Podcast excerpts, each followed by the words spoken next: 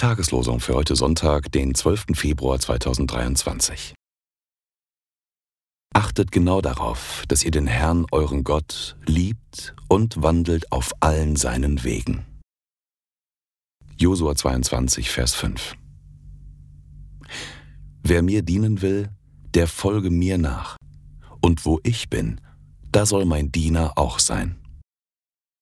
Johannes 12, Vers 26. Am heutigen zweiten Sonntag vor der Passionszeit lesen wir, Heute, wenn ihr seine Stimme hört, so verstockt eure Herzen nicht. Hebräer 3, Vers 15. Die Losungen werden herausgegeben von der Evangelischen Brüderunität Hermann